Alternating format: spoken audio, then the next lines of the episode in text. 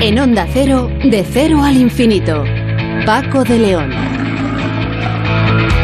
Señoras y señores, eh, muy buenas madrugadas y bienvenidos a esta cita semanal en este programa eh, que les ofrecemos cada siete días aquí en Onda Cero, un programa diferente para gente curiosa que se llama De Cero al Infinito. Continúa su andadura el mes de septiembre y hemos doblado el mes, momento más que ideal para empezar hoy el programa hablando con Sara García Alonso, que es investigadora del Centro Nacional de Investigaciones Oncológicas y coautora principal del trabajo por el que han conseguido determinar la estructura de la proteína RAF1 una diana terapéutica contra los tumores asociados a oncogenes CRAS, responsables de la cuarta parte de todos los tumores humanos, incluyendo el temido adenocarcinoma de pulmón. Sonsoles Sánchez Reyes hoy nos cuenta la curiosa historia de la excesiva afición al café de uno de los grandes de la literatura, Balzac, Tal era su vicio, entre comillas, por el café que le terminó, parece ser, costando la vida. Ana Cuenda, investigadora del Centro Nacional de Biotecnología, nos va a contar el estudio por el que han logrado identificar dos proteínas implicadas en la inflamación como nuevos marcadores diagnósticos del cáncer de colon y de la colitis ulcerosa. El cáncer de colon tiene una alta mortalidad, por lo que contar con estos marcadores de riesgo en etapas tempranas de la enfermedad podría ayudar a mejorar las, las tasas de supervivencia, lo que es sin duda una noticia más que importante. Y ya en nuestra segunda hora de programa hablaremos eh, de lo logrado por un equipo científico liderado por la Estación Biológica de Doñana que ha han revisado documentación histórica para estimar la distribución del lobo en España en el pasado. El territorio peninsular ocupado hoy en día por el lobo es tres veces inferior al del siglo XIX. Miguel Clavero, investigador de Doñana y autor principal del trabajo, nos dará los detalles. Por cierto que observando la factura de la luz, el gas, la gasolina, los demás combustibles, no hace falta ser un lince para darse cuenta de que estamos en un momento crítico y, en estas estamos precisamente cuando España quiere convertirse en el centro de suministro energético de Europa y en el futuro europeo para el hidrógeno verde. Hablaremos de ello con José Ignacio Linares, que es profesor de tecnologías energéticas de comillas Y en nuestro tiempo dedicado a la seguridad y emergencias, con nuestro experto David Ferrero, hoy conoceremos dos intervenciones muy populares, o peculiares, mejor dicho, de unidades de la Guardia Civil en el Camino de Santiago. En cuanto a la música, el tiempo de nuestro invitado musical estará dedicado al grupo de Patch Mode. Con Gemma Esteban en la realización técnica arrancamos este viaje por el conocimiento. De cero al infinito.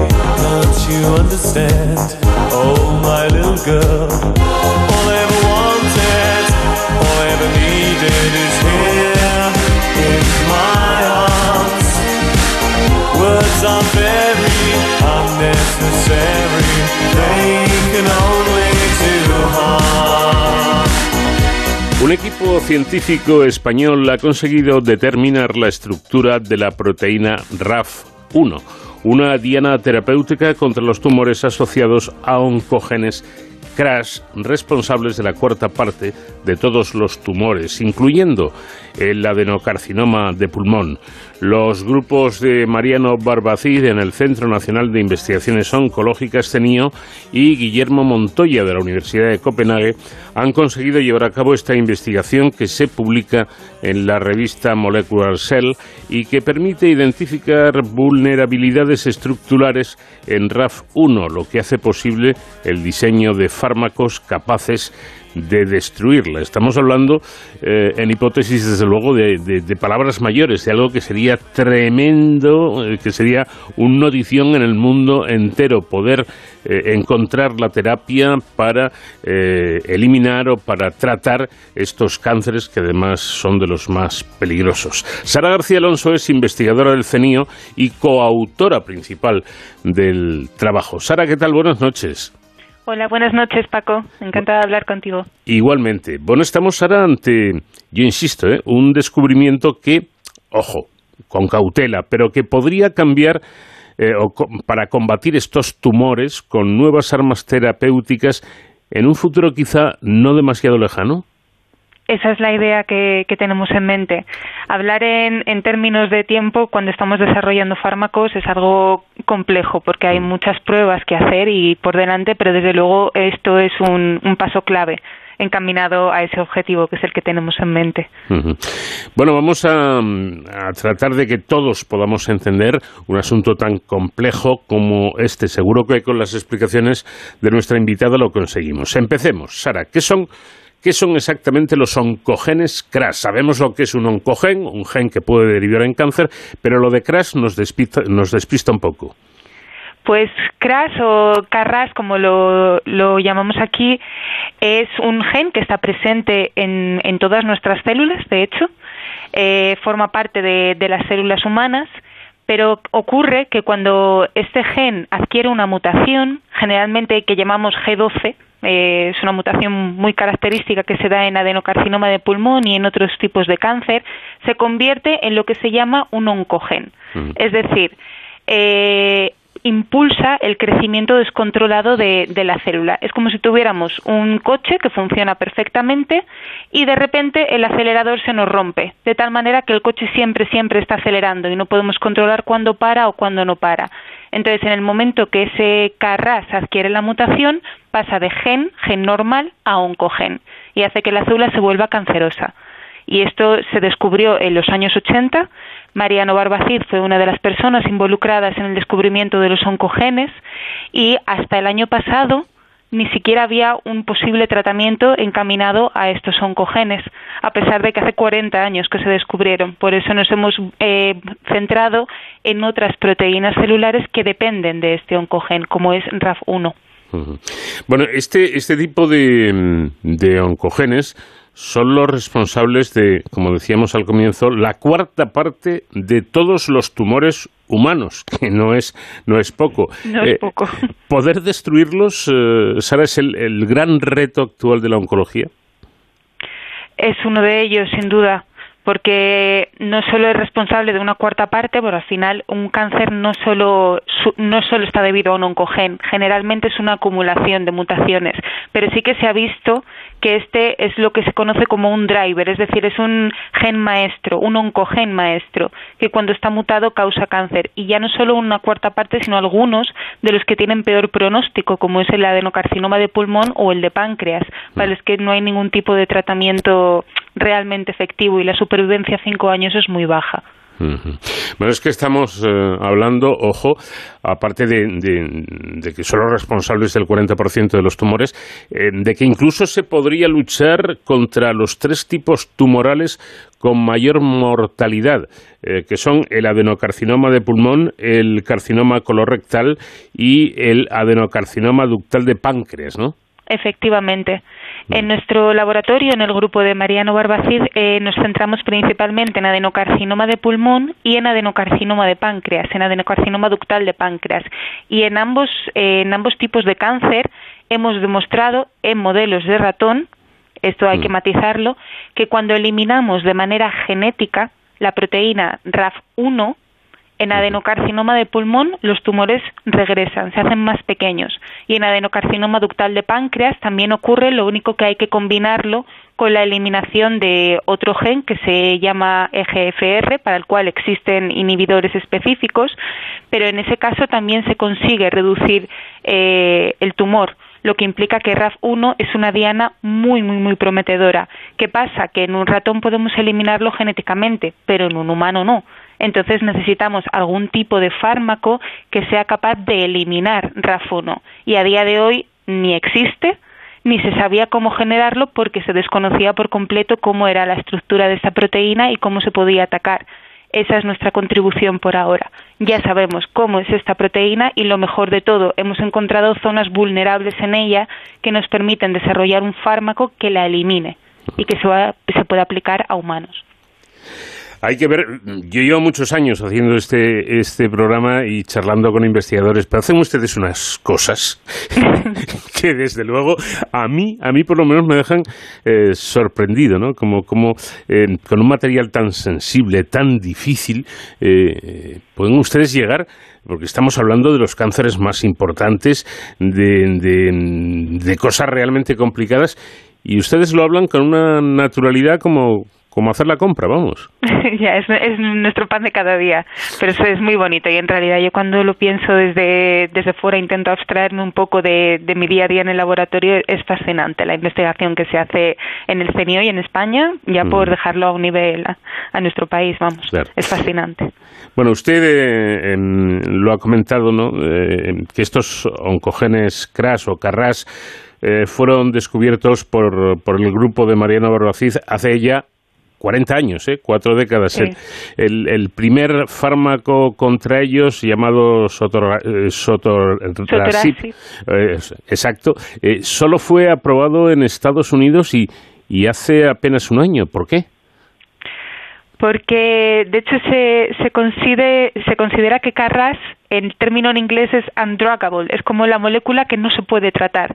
Tiene una estructura tridimensional que hace que los fármacos clásicos no puedan penetrar en ella de una manera específica, porque claro, nos interesa atacar la que tiene la mutación, no sí. atacar todas las células, simplemente la versión mutante, lo que es el oncogen de Carras. Y hasta ahora todos los químicos del mundo llevan intentándolo cuatro décadas y, y no eran capaces se descubrió una especie de, de, bolsillo dentro de la proteína en el que puede entrar un fármaco específico y de ahí el sotorasib el año pasado. Pero ya están empezando a surgir resistencias, por desgracia, de modo que eh, aunque exista esta molécula para Carras no va a ser suficiente. Uh -huh. Por eso hay que seguir in investigando y buscar en este caso eh, otros fármacos como los que proponemos nosotros que degradan RAF1. Claro, ahora hablaremos de eso, pero antes, para, para cerrar este asunto, eh, podríamos decir que el problema, eh, y lo mencionaba usted de alguna manera, es que los pacientes tratados con el, el fármaco al que estamos haciendo a, alusión desarrollan resistencia a los pocos meses del tratamiento, ¿no? ya se están empezando a detectar sí resistencias y dado que se ha probado su uso el año pasado es algo muy temprano en realidad. Uh -huh. y, y, más allá del, del, desarrollo de fármacos contra el Carras, una de las áreas de investigación más activa en este momento eh, consiste en identificar inhibidores de proteínas como RAF1 responsables de transmitir esas señales oncogénicas de, de Carras. Eh, bueno, esto dicho así queda muy bonito, pero ¿nos lo puede explicar un poquito más? Eh, sí. En el ejemplo que utilizaba antes de, del freno es una forma del acelerador del coche, perdón, es una forma muy muy sencilla de decir por qué una célula se divide de manera descontrolada.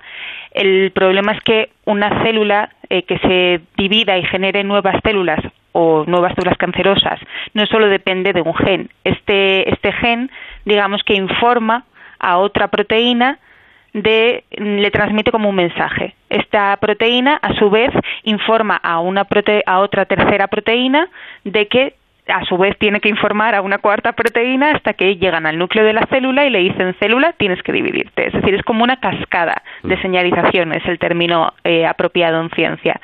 Entonces, la primera, la que inicia toda esa ruta de información que al final le dice a la célula que tiene que dividirse, es Carras pero la segunda implicada a la primera que le transmite la información es RAF1. Por eso, digamos que buscamos eh, inhibidores, en este caso degradadores, porque inhibir no sería suficiente. Tendríamos que eliminar la proteína de lo que está justo por debajo de Carras. Es decir, si no podemos atacar a la primera, vamos a atacar a la segunda y cortamos toda la vía de señalización.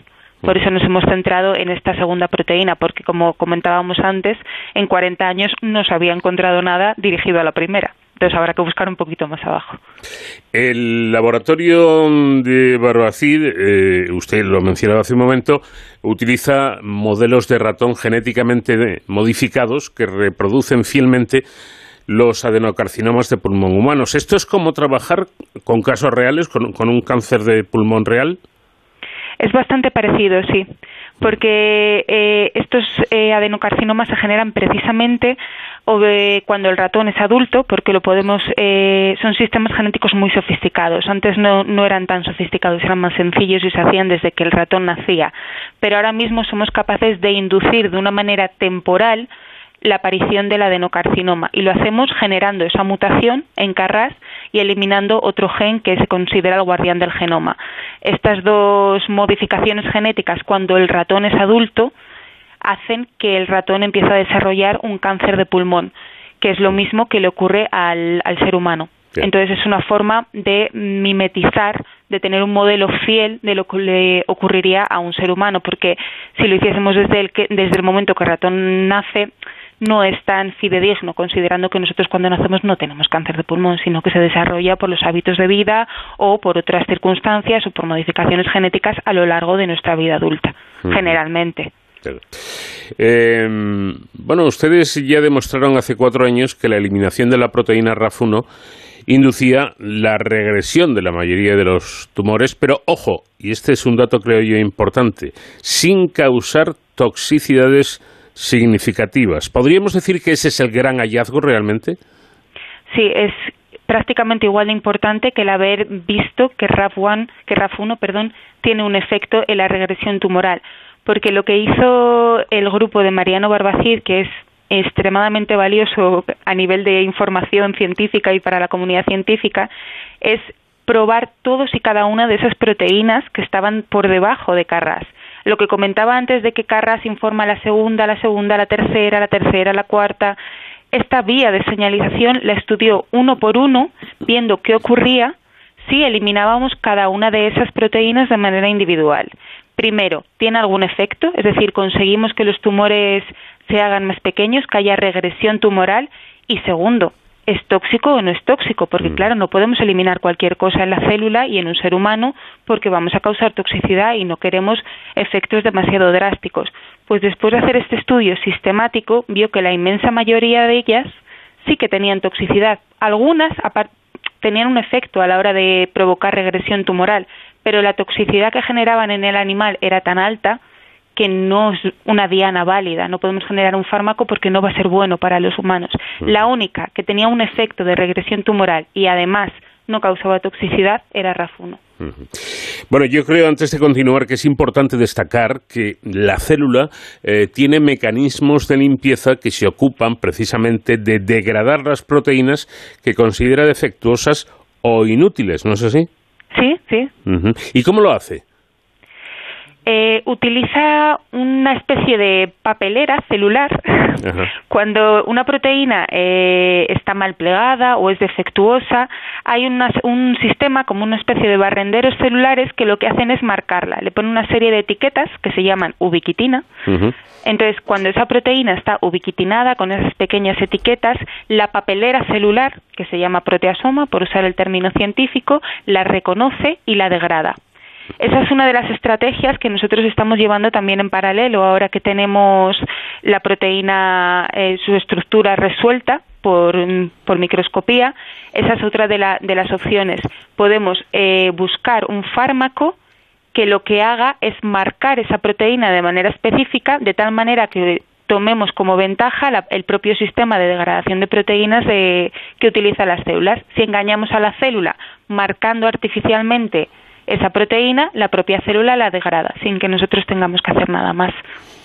Claro, pero, pero surge otro problema, creo yo, y es que falta por conocer el lugar exacto donde colocar el fármaco. Por eso es tan importante la determinación de la estructura tridimensional de RAF1 un paso clave en ese objetivo eh, porque pone al descubierto las partes de la proteína a las que un fármaco podría anclarse, adherirse químicamente y así promover su destrucción por parte de la maquinaria celular. Pero, ¿cómo se consigue la estructura tridimensional de RAF1? Ha sido un proceso muy complejo y, muy largo, porque es un problema técnico al que se ha enfrentado la comunidad científica durante los últimos 30 años, mm. y es que no se podía purificar esta proteína, porque es insoluble. Técnicamente no conseguíamos generar la proteína en unas condiciones que nos permitiese llevar a cabo un estudio microscópico de ella. Ha sido ahora nuestro grupo los, los que hemos sido los primeros en eh, conseguirlo produciendo esta proteína en unas células especiales de la manera más parecida a la que se encontraría en su estado natural en células, que no es activa como se piensa, eh, una proteína a la que van dirigida la inmensa mayoría de los inhibidores que hay en las, en las industrias farmacéuticas, sino que se encuentra en un complejo, que es lo que hemos descrito nosotros, en un complejo de chaperonas que se llaman. Hmm.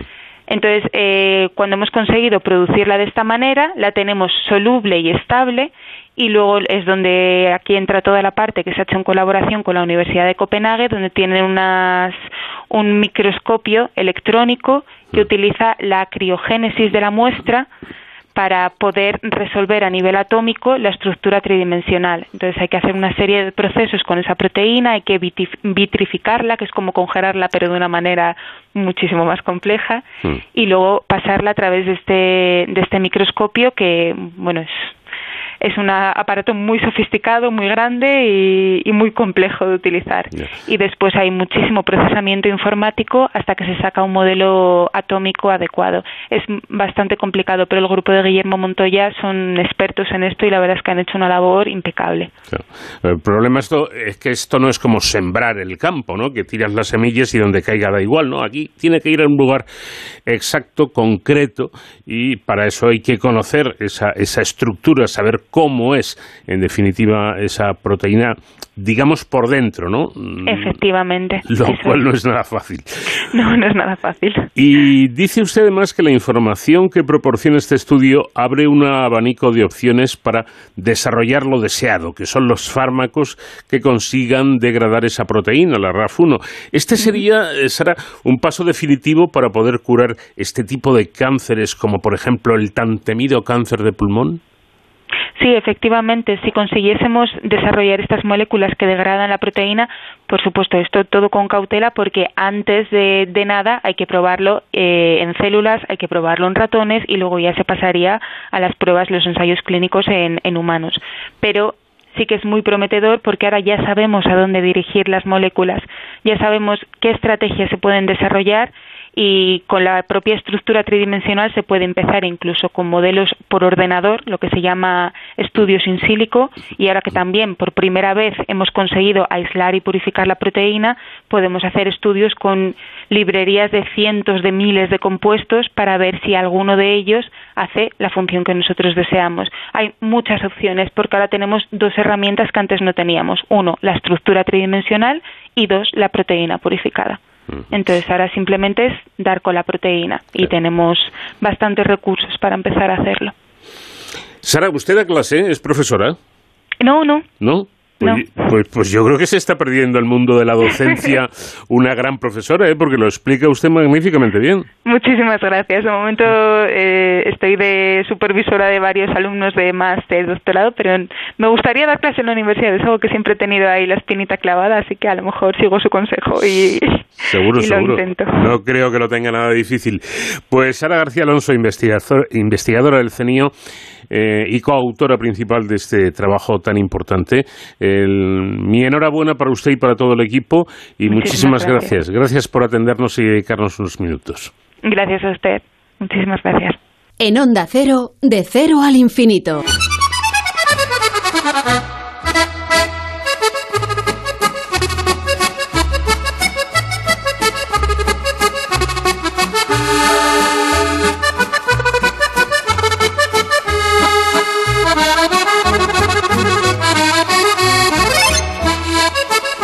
El magistral escritor francés Honoré de Balzac, 1799-1850, es bien conocido por su ingente consumo de café y ese es precisamente el tema elegido esta semana por nuestra colaboradora Sonsoles Sánchez Reyes, que quiere mantenernos a todos, digamos, bien despiertos. Sonsoles, ¿qué tal? Buenas noches. Muy buenas noches, Paco. Bueno, tal era la afición de Balzac por el café que tenía hasta su propia cafetera. Sí, su propia e imprescindible cafetera de porcelana de Limos, de la casa Marshall Nive Evelu, regalo de su amiga, la escritora Sulma Cagol, que puede verse hoy día en la casa Museo Balzac en París. Tiene las iniciales del autor y una minúscula estufa debajo que permitía mantener el café caliente. Ya en 1825, Balzac había escrito a la duquesa d'Abrantes Estoy inmerso en un trabajo desorbitado. Mi vida cambia mecánicamente. Me acuesto a las seis de la tarde o a las siete, como las gallinas. Me despiertan a la una de la mañana y trabajo hasta las ocho. A las ocho duermo otra hora y media. Entonces tomo algo insustancial, una taza de café puro. Me pongo manos a la obra hasta las cuatro en punto. Recibo, me baño o salgo y después de cenar me acuesto pero el café iría progresivamente ganando peso en su rutina diaria. En su pequeño escritorio de madera lleno de marcas de su pluma, permanecía Balzac noche tras noche, trabajando sin cesar en su ambicioso proyecto denominado La Comedia Humana, con el que pretendía describir en 137 novelas y relatos interconectados la historia y la crítica de la sociedad, el análisis de sus males y la discusión de sus principios, como explicó él mismo, aunque la muerte truncó el resultado cuando había escrito solo una parte, 87 títulos. Trabajo 18 horas y duermo 6. Trabajo mientras como y no creo que deje de trabajar ni siquiera cuando duermo. Esto lo contaba a quien acabaría convirtiéndose en su esposa, F. Hanska, en una carta. Se cuenta que bebió 50.000 tazas de café para escribir La comedia humana. Tenía tal sentido del deber en su trabajo que se dice que sus últimas palabras fueron ocho horas con fiebre me habría dado tiempo a escribir un libro. Para Balzac, la inspiración está ligada a la calidad del café. En su ensayo Tratado sobre los estimulantes modernos, se refiere a sus investigaciones sobre los efectos del café y de otros energizantes, con los cuales experimentaba en su propio organismo. En esta obra dedicaba un capítulo al café que consumía en cantidades ingentes desde hacía casi 20 años, dejando claro cómo el café estimulaba su creatividad e influía en su rutina de trabajo. El café acaricia la boca y la garganta y pone todas las fuerzas en movimiento. Las ideas se precipitan como batallones en un gran ejército de batalla. El combate empieza, los recuerdos se despliegan como un estandarte. La caballería ligera de las comparaciones se lanza a una soberbia galopada. La artillería de la lógica avanza con sus razonamientos y sus encadenamientos impecables. Las frases ingeniosas parten como balas certeras. Los personajes toman forma y se destacan. La pluma se desliza por el papel, el combate, la lucha. Llega una violencia extrema y luego muere bajo un mar de tinta negro como un auténtico campo de batalla que se oscurece en una nube de pólvora. En el mismo texto, por el contrario, critica el té afirmando que su consumo provoca la palidez de las señoritas y las hipocresías y los chismes ingleses, y que el alcohol, el tabaco y el chocolate merman la capacidad de la virtud suprema, la voluntad. En el tratado, Balzac reconoce que el café no funciona igual en todos. En algunas naturalezas débiles, el café produce una inofensiva congestión en el cerebro, en lugar de sentirse con energía, estas personas experimentan somnolencia y dicen que el café las adormece. Entiende que el café le permite permanecer más tiempo despierto y por ello abusa de esta bebida, tanto más cuanto dice beberla así. Descubrí un método horrible y cruel que aconsejo solo a los hombres de excesivo vigor, de pelo negro y duro, piel mezclada de ocre y vermellón, manos cuadradas, piernas en forma, balaustradas como las de la plaza de Luis XV. Se trata del empleo de café molido, triturado, frío y anhidro, palabra química que significa poca agua o sin agua, tomado en ayunas. Este café cae en tu estómago que, como sabes por Brillat Savagan, es un saco aterciopelado por dentro y lleno de ventosas y papilas gustativas no encuentra nada allí. Ataca este delicado y voluptuoso revestimiento. Aconsejé esta bebida así tomada a uno de mis amigos que tenía absolutas ganas de hacer un trabajo prometido para el día siguiente. Pensó que estaba envenenado. Volvió a la cama y se quedó en la cama como una novia. Era alto, rubio, con el pelo escaso, un delgado estómago de papel maché. Hubo una falta de observación de mi parte.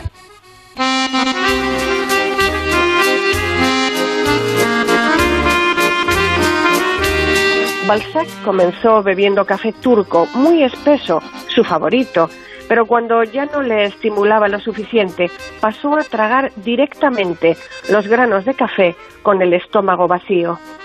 Siguiendo a Signes, a Nebel y a Núñez, el 20 de mayo de 1839, celebrando su 40 cumpleaños y la publicación de Tratados sobre los estimulantes modernos, Balzac estrenó su propia mezcla de café, que bautizó Honoré de Balzac, París, 1839.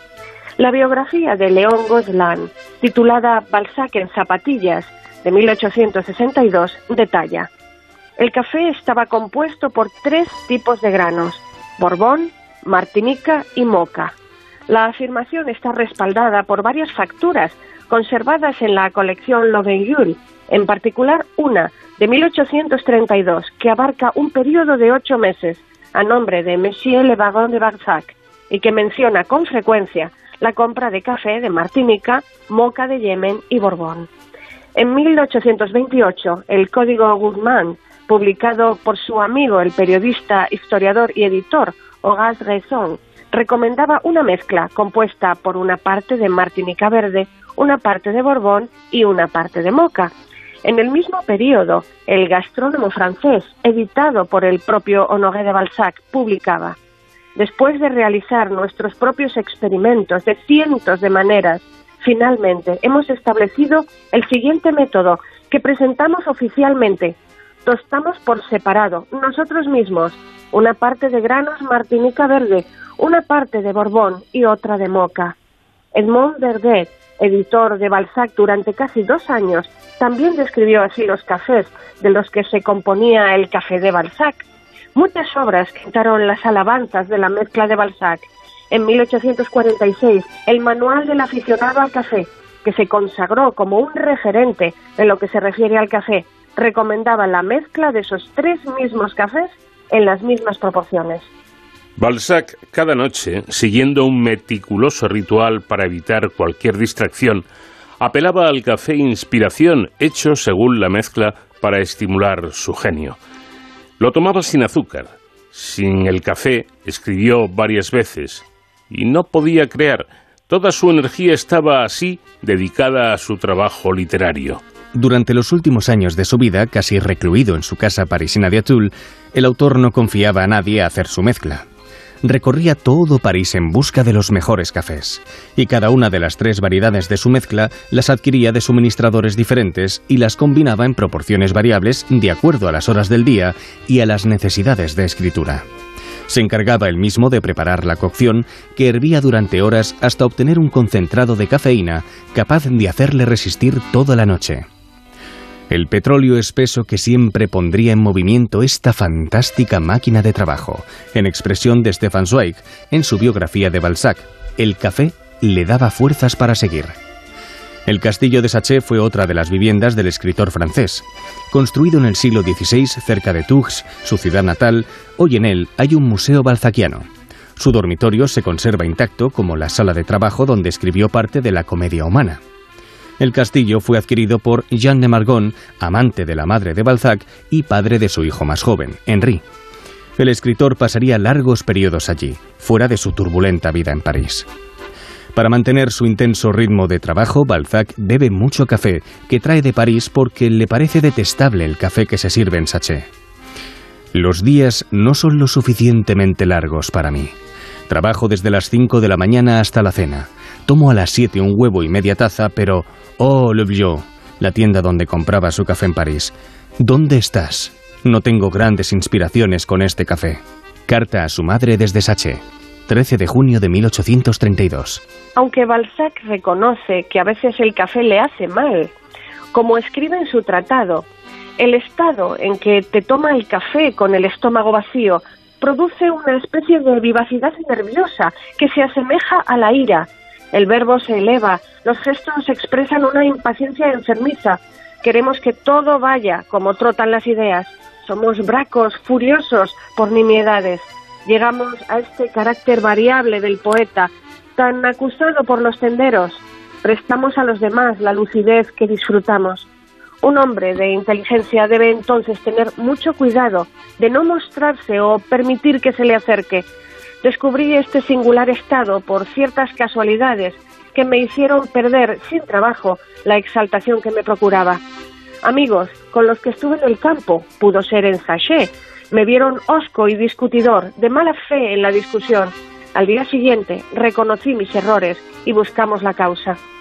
Cuando Balzac, cinco años antes de su muerte, padece síntomas del agotamiento físico, escribe Mi naturaleza se niega a seguir. Descansa. Ya no reacciona al café. He trasegado torrentes enteros para terminar Models Miñón. Era lo mismo que si bebiera agua. Él mismo reconocía que su cuerpo estaba envenenado por el café y su médico y amigo, el doctor Necker, señalaba los excesos como el origen de la cardiopatía que acabaría matándole a los 51 años. La adicción y el abuso de la cafeína han sido señalados por muchos estudiosos como una causa del debilitamiento de salud del escritor. El médico forense Philippe Charlier estudió documentos médicos contemporáneos de Balzac que mostraban la alteración profunda y progresiva del estado fisiológico del paciente mientras consumía café, pero también el desarrollo de una insuficiencia cardíaca ligada al consumo de cafeína, daño renal, edema que se va instalando paulatinamente y fallo multiorgánico. Café Balzac hoy es una franquicia internacional. También hay restaurantes y cafés Rastignac, el protagonista de su novela Las ilusiones perdidas. Y también hay varios restaurantes parisinos que aún se benefician de la publicidad que les hizo Balzac en sus novelas, en ocasiones como pago de comidas por las que celebraba terminar una obra. Quienes tuvieron el privilegio de ser invitados a la ceremonia del café de Balzac guardaron siempre el recuerdo. El autor escribe. Dejar agua hirviendo, especialmente por mucho tiempo, en contacto con el café, es herejía. Prepararlo con agua de orujo es someter el estómago y los órganos al curtido. El café tiene más virtud por infusión fría que por infusión de agua hirviendo.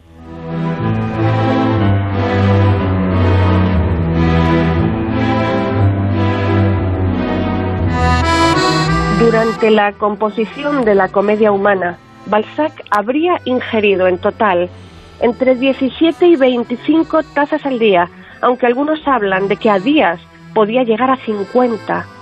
Una taza cada 17 minutos durante sus noches de trabajo, entre 60 y 90 kilos por año, entre 21 y 40 kilos de cafeína. Por cada obra que escribió, Balzac consumió en promedio 251 litros de café, lo que equivale a 2.090 tazas. Y el consumo medio anual de Balzac fue de 20 a 30 veces superior al consumo medio de un parisino en su época y de 10 a 15 veces superior al consumo medio de un francés hoy. La tostadora de café Max Cafés, una empresa local, ha recreado el café de Balzac a partir de tres cafés idénticos a los descritos por el escritor. Está a la venta en la tienda del castillo de Sachet y en establecimientos de esa región. Todo con moderación, sin duda, permite un auténtico disfrute.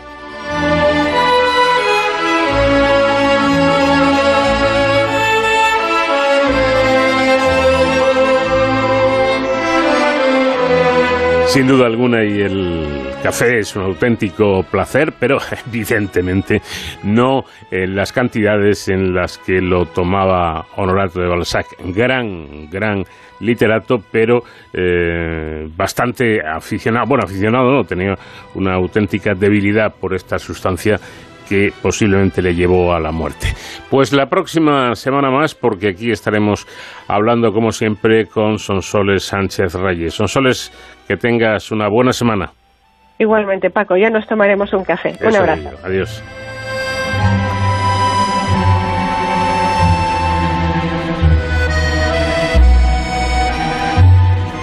Vamos de cero al infinito en Onda Cero. Paco de León. La inflamación crónica es un factor de riesgo para el desarrollo del cáncer de colon y los pacientes con enfermedades inflamatorias intestinales tienen más posibilidades de padecerlo. Sin embargo, aún se desconocen los detalles moleculares de la relación entre cáncer e inflamación. Así, un nuevo trabajo de investigadores del Consejo Superior de Investigadores Investigaciones Científicas, el CSIC, en colaboración con la Universidad Técnica de Dinamarca y la Universidad de Stanford en Estados Unidos, abre la puerta a profundizar en el estudio de esta relación, ya que eh, ha identificado dos proteínas implicadas en la inflamación como marcadores de diagnóstico del cáncer de, colon y de la colitis ulcerosa. Un tema yo creo que muy interesante que vamos a, a tratar de conocer un, un, poco más hablando con Ana Cuenda, que es investigadora del Centro Nacional de Biotecnología y que ha participado en este, en este trabajo. Ana, ¿qué tal? Buenas noches. Hola, buenas noches, ¿qué tal? Bueno, estamos hablando de eh, este eh, nuevo estudio en el que muchos equipos están eh, centrados en, desentrañar el papel de la inflamación en el cáncer, ¿no? Con, el objetivo de, de, buscar mejores terapias antitumorales. Efectivamente, sí. Hasta ahora, bueno, y hasta hace poco la inflamación siempre se ha considerado como algo bueno que, nos ayuda a curar heridas y también a resolver infecciones, ¿no? Como de virus, bacterias o, hongos. Sin la inflamación eh, no nos curaríamos de ninguna infección. Pero mm. sí que es verdad que hace ya unos años se sabe que la inflamación descontrolada es muy importante eh, para el desarrollo de algunos tipos de cáncer y en concreto para el cáncer de colon, el cáncer de colon asociado a colitis que es el que padecen fundamentalmente pues eh, enfermos que, que tienen durante muchos años de su vida eh, colitis crónica producida por la enfermedad de Crohn o por colitis ulcerosa. Y nosotros estamos intentando desentrañar cómo eh, se genera, o sea, cómo se origina esos tumores en el colon y pues un poco eh, cuáles son las moléculas implicadas en todo eso, pues para poder eh, al final curarlos. ¿no? Mm. Ahora hablamos de esas eh, proteínas, pero antes me gustaría hablar un poquito más de la, del proceso inflamatorio en sí, ¿no? Como usted dejaba entrever, en principio es una cosa buena, ¿no? Algo se inflama como tomando medidas para poder defender la fortaleza, por así decirlo, es decir, para aislar algo de otras cosas que pueden producir patologías, pero cuando esa inflamación es persistente, es continuada y es exagerada, es cuando empieza el problema, ¿no? Efectivamente, en principio eh, la inflamación es un proceso, es algo que nuestro sistema inmune, que nuestro cuerpo tiene, es como un escudo de defensa hmm. frente a agentes infecciosos, eh, por ejemplo, pues lo que ha pasado, bueno, lo que está pasando con la con el con el virus eh, SARS-CoV-2 o, con o con bacterias, eh, hongos, cualquier tipo de infección, lo que va a, a desencadenar en nuestro cuerpo es una respuesta inflamatoria. Una respuesta inflamatoria que eh, va encaminada a matar a, ese patógeno que nos está haciendo daño y eh, a curarnos de, esa infección. La inflamación también es muy importante, por ejemplo, a la hora de regenerar, regenerar tejidos, por mm. ejemplo, cuando nos hacemos una herida, un corte, eh, se genera una, un proceso inflamatorio en, en, la piel donde nos hemos cortado y, y bueno, pues se produce eh, la, eh, la curación de, de esa herida. sin, desde luego, sin, sin el proceso inflamatorio, ninguno de nosotros hubiera sobrevivido a nuestra infancia. Entonces, en sí es, es algo bueno. Pero también es verdad que, que hay pues muchas, eh, en muchas patologías donde se da una inflamación crónica, una inflamación que se prolonga en el tiempo y que además es sistémica, es decir, está en todo nuestro cuerpo, o eh, en zonas muy particulares de nuestro cuerpo y eso al final hace que se desarrollen eh, pues enfermedades inflamatorias que, pueden ser eh, pues la enfermedad de Crohn, la colitis ulcerosa, pero también muchos tipos de cáncer. Bueno, yendo ya al asunto central, estas eh, proteínas de las que hablábamos antes. Eh, cuéntenos, porque em, dice usted que han observado que los pacientes eh, enfermos los niveles de una de estas proteínas bajan, disminuyes, disminuyen, mientras que los de mm, eh, la otra proteína aumentan. ¿Cómo es esto y a, qué se debe? Cuéntenos. Sí, efectivamente. Nosotros ya habíamos observado esto en, en ratones, en modelos de ratones, que es lo que trabajamos más en el laboratorio. No somos nosotros somos un, un laboratorio de investigación básica, pero sí que nos faltaba ese em, esa confirmación en pacientes de, cáncer de colon. Y, bueno, establecimos una colaboración con eh, laboratorios de la Universidad de, Stanford y con laboratorios de la Universidad Técnica de Dinamarca eh, para, para, obtener muestras y hacer este tipo de, estudio. Entonces, lo que hemos encontrado eh, nosotros es que tanto en, el, en, muestras de la sangre, del plasma, de la, de la sangre de pacientes de cáncer de colon como en pacientes de colitis, vemos que una de estas P38, en concreto la P38 gamma, está muy aumentada, mientras que la otra, la P38 delta, está disminuida. Por lo que pensamos que, que, bueno, que estas proteínas pueden ser un, un marcador muy bueno que se pueda añadir al panel de marcadores que ahora hay, hay en, bueno, pues en la clínica para el detectar en fases tempranas este tipo de, enfermedades cosa que es, eh, que es bastante, bastante bueno, ¿no? No hay que hacer biopsia sólida de los tumores, sino que con un análisis de sangre podría detectar. Esto es muy importante, sobre todo eh, cuando dice que em, detectarlo en, en una etapa temprana porque se lograría mejorar las tasas de supervivencia. Efectivamente, una, uno de los mayores problemas del cáncer de colon, y, y bueno, es, es, es un tipo de cáncer que causa quizás uno de los cánceres de más mortalidad en el mundo. Pero, pero bueno, es porque se detecta en las, en las fases tardías, cuando a lo mejor pues ya es demasiado tarde para, para dar un tratamiento porque, porque ha desarrollado metástasis o, bueno, por, por, por, diversas causas. Creemos que, claro, la detección temprana y precoz de este tipo de, de cáncer es, es fundamental. Bueno, he leído algo que mm, a mí me sorprende ya poco en el mundo de la ciencia, porque tienen ustedes tal dominio los investigadores que logran hacer eh, cosas que, parecen más de mago que de, que, de, investigador, ¿no? Pero fíjense, fíjense ustedes eh, que leo que han utilizado muestras humanas de plasma y, y se han analizado diferentes bases de datos de ARN mensajero en pacientes humanos, logrando generar órganos miniaturizados u organoides derivados de tumores de pacientes. Bueno, explíqueme esto porque yo ya aquí sí que eh, alucino bastante.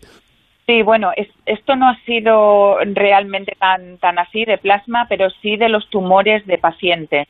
Esto lo hemos realizado en colaboración con el grupo de Alberto Muñoz y Antonio Barbachano, el Instituto de Investigaciones Biomédicas del CSIC.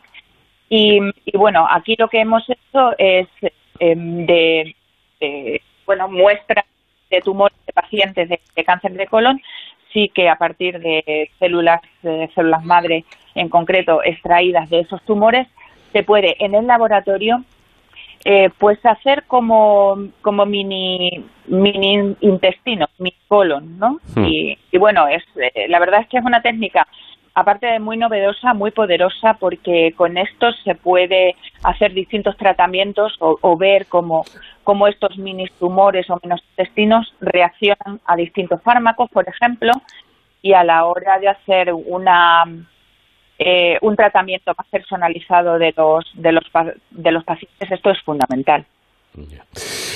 Bueno, hablan como como suelo decir cuando entrevisto a un, investigador, a un investigador, hablan con una naturalidad tremenda de cosas realmente complejas. Y, y, muy complicadas. Bueno, mm, eh, vamos a ver, yendo al terreno práctico, la detección de estas proteínas, una en aumento y, otra que, que, va, que va todo lo contrario, en sentido opuesto, ¿sería suficiente para que saltaran las alarmas y eh, mm, intentar encontrar eh, o no la posibilidad de que esa persona, ese paciente tenga, tenga un cáncer?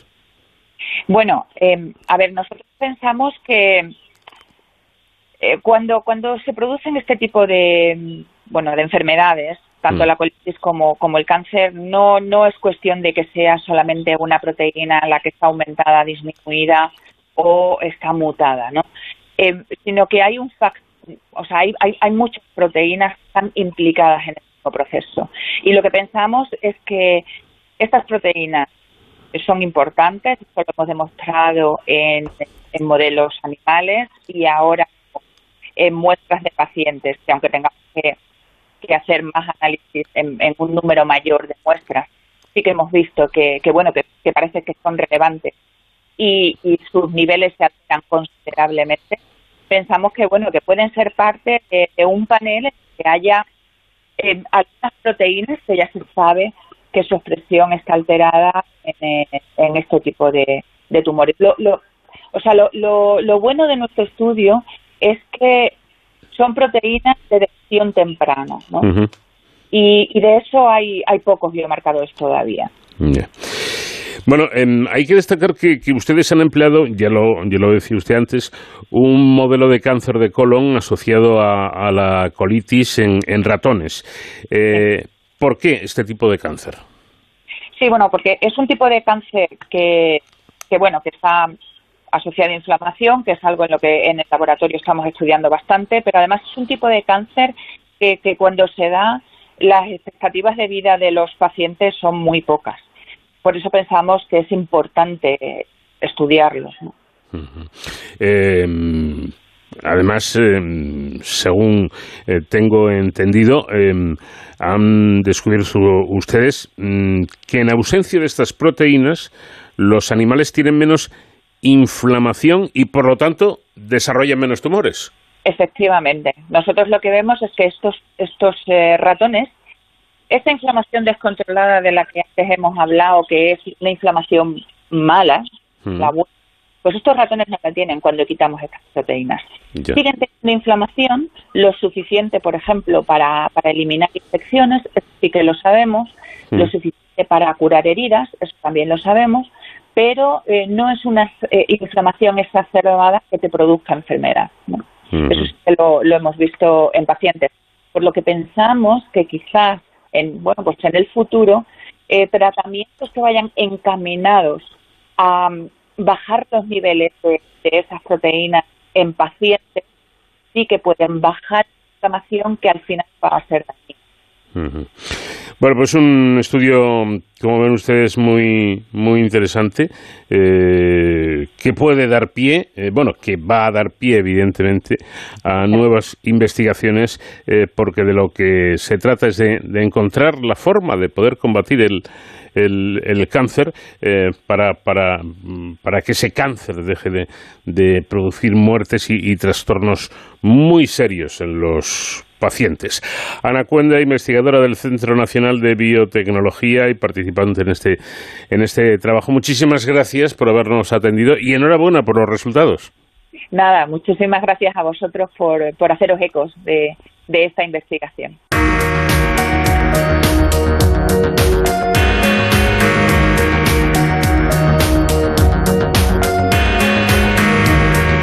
Precious and fragile things need special handling. Con la música de nuestro grupo invitado esta semana, de Page Mode, vamos a llegar a paréntesis en este programa para escuchar la información, noticias nacionales e internacionales y de inmediato continuamos aquí, de cero al infinito.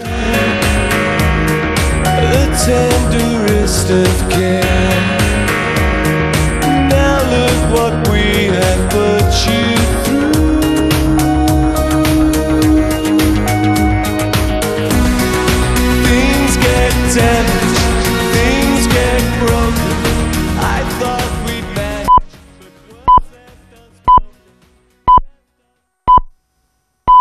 Son las 5, las 4 en Canarias. Noticias en Onda Cero. Hola, buenas noches. Esta madrugada todas las carreteras afectadas por las tormentas en las Islas Baleares han quedado reabiertas al tráfico, según ha comunicado el Servicio de Emergencias 112 de las islas.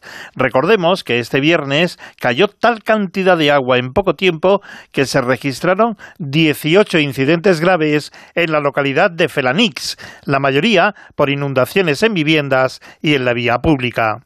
En Italia, una fortísima tromba de agua que descargó en poco más de dos horas un tercio de las lluvias de todo el año, ha arrasado el centro del país, donde al menos diez personas han muerto y otras cuatro, incluidos dos niños, están desaparecidos, y donde el barro y el agua han devastado varios pueblos que no fueron alertados de este peligro. Corresponsal en Italia, Darío Menor. Son nueve los fallecidos y cuatro los desaparecidos, entre ellos dos niños, debido a la gigantesca tromba de agua y lodo. Mi marito è stato lucido di prendere la chiave di quelli di sopra, ci siamo rifugiati in mansarda, ma vedevamo il mare intorno alla casa. Esta vecina cuenta que se salvó junto a su marido subiendo a la guardilla de su vivienda, aunque ha perdido tres coches. El primer ministro italiano Mario Draghi ha visitado algunas de las localidades más golpeadas por la tromba de agua y ha prometido un primer paquete de 5 millones de euros para las primeras ayudas. La huelga de controladores aéreos en Francia está complicando el tráfico de aviones en toda Europa. Unos mil vuelos han sido cancelados. Corresponsal Álvaro del Río. La huelga de hoy ha sido solo de 24 horas y ha servido de test con numerosos vuelos cancelados en Francia. En total, algo más de un millar y retrasos de media hora en los pocos que han operado. Las aerolíneas han tenido que desprogramar la mitad de los que estaban previstos por esos paros de los controladores que reclaman aumentos de salario para compensar la inflación y que se acelere la contratación para suplir las jubilaciones de los próximos años. Amenazan además con tres nuevos días de huelga entre el 28 y el 30 de septiembre si no obtienen avances. Las complicaciones han afectado hoy a todo el tráfico aéreo europeo, las conexiones con Francia desde España, por ejemplo, donde se han cancelado algo más de un centenar de vuelos de los casi 300 programados, pero también ha afectado a vuelos de compañías internacionales en tránsito únicamente por el espacio aéreo galo. En página nacional termina la primera reunión del Consejo General del Poder Judicial sin nombres para el Tribunal Constitucional, pero con una promesa de lograr un consenso. El ministro de Presidencia, Félix Bolaños, ha pedido más tiempo y calma. Estamos seguros que en los próximos días se producirá el nombramiento de los dos magistrados del Constitucional que le corresponde al Consejo General del Poder Judicial. El órgano de gobierno de los jueces ha de cumplir la ley, no me puedo imaginar otro escenario. Y para eso démosles tranquilidad, que hagan su trabajo, que hablen, que negocien, que intercambien nombres y que acaben nombrando a los dos magistrados del Constitucional, que es lo que obliga la ley. Una mujer de 31 años ha dado a luz a una niña esta madrugada en Madrid en un vehículo, ayudada por su marido, que recibía las instrucciones telefónicas desde un facultativo de los servicios de emergencia del SAMUR Protección Civil, como nos ha relatado aquí en Onda Cero Juan José Mediavilla, supervisor de guardia. Recibimos la llamada de una mujer que eh, ha roto agua y está dando a luz en vía pública. Es una mujer de 31 años y es el segundo, el segundo hijo que, que- que va a tener. Le damos apoyo desde la central de comunicaciones al padre, ya que parece ser que la cabeza del niño está coronando, está saliendo ya y como el parto está en evolución, está muy deprisa, pues desde la central le damos apoyo al padre para que, que pueda asistir a- al parto. A la llegada de las unidades nos encontramos que la niña ha nacido ya, se encuentra con la madre, se encuentran bien, las trasladamos a la, a la unidad avanzada, realizamos valoración de, de la niña y de, de la madre, estabilización en lo que corresponde y es trasladada al hospital Gregorio Marañón. Información deportiva. La selección española de baloncesto ha ganado por 96 a 91 a Alemania en las semifinales del Eurobasket en partido celebrado en Berlín. Mañana domingo España va a luchar por el oro en la final que se va a disputar ante Francia. El seleccionador es Sergio Escariolo. Bueno, ahora ya bastante tranquilo y, y ya dándole vuelta, ¿no? A ver cómo podemos seguir engañando al personal. Eh, pero bueno, hasta hace poco, hasta entrar aquí, muy, muy feliz, ¿no? Contento porque, desde luego, como decía antes, ¿no? La menos esperada quizá, pero la más gratificante y satisfactoria. Pero bueno, eh, a ver ahora de qué, qué color le ponemos. Está claro que vamos a afrontar un equipazo, sobre todo físicamente, otra dimensión, pero intentaremos inventarnos algo, ¿no? Para poder competir. Las noticias vuelven a la sintonía de Onda Cero cuando sean las 6, las 5 en Canarias, pero pueden repasar toda la actualidad en nuestra página ondacero.es. Síguenos por internet en ondacero.es.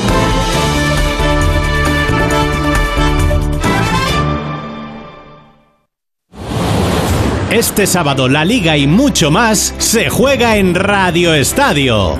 El Barcelona vuelve a casa y recibe en el Camp Nou a un Elche en zona de peligro. Además, partido vibrante en San Mamés, Athletic Rayo, un clásico en Mestalla, Valencia Celta y todos los detalles del Mallorca Almería. Con la última hora de la selección española de baloncesto desde Berlín, Gran Premio de Aragón de motociclismo y la Copa Davis desde Valencia. Este sábado desde las tres y media de la tarde vive todo el deporte en Radio Estadio con Edu García. Te mereces esta radio. Onda Cero, tu radio.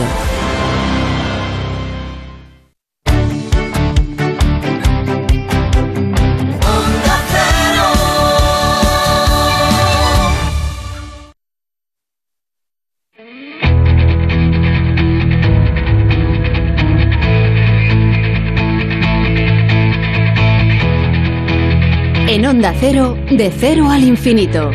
Paco de León.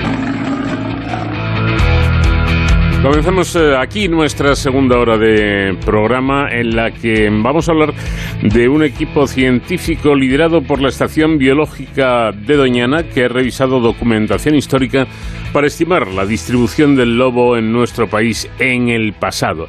Fíjense que el territorio peninsular ocupado hoy en día por este animal, por el lobo, es tres veces inferior al del siglo XIX. Miguel Clavero, investigador de la Estación Biológica de Doñana y autor principal del trabajo, nos va a dar todos los detalles.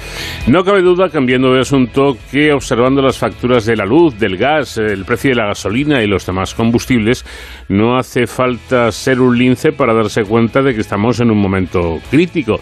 Y en estas estamos precisamente cuando España quiere convertirse en el centro de suministro energético de Europa y en el futuro europeo para el hidrógeno verde. Vamos a hablar de todo ello con José Ignacio Linares, profesor de Tecnologías Energéticas de Comillas ICAE. Y en los eh, minutos que, dedicado, que dedicamos cada semana a los héroes sin capa, a la seguridad y a las emergencias, hoy nuestro experto David Ferrero nos va a explicar dos intervenciones muy peculiares de unidades de la Guardia Civil que han tenido lugar en el Camino de Santiago. Y por supuesto seguiremos disfrutando de la música de nuestro grupo invitado esta semana, Depeche Mode. De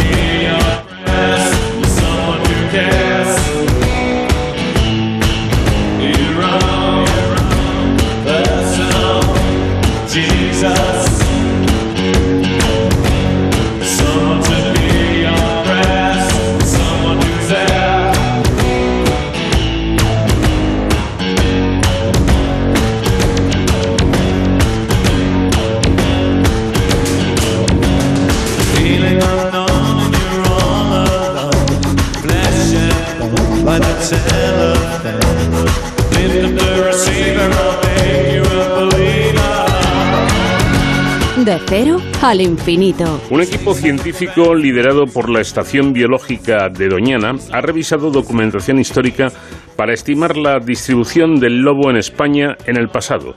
Los resultados muestran que este animal se podía encontrar en todas las provincias y su presencia era menos frecuente en las zonas más llanas. Lo cierto es que el territorio peninsular ocupa hoy en día, ocupado hoy en día por el lobo, es tres veces inferior al del siglo XIX. Miguel Clavero es investigador de la Estación Biológica de Doñana y autor principal de este trabajo. ¿Qué tal, Miguel? Buenas noches.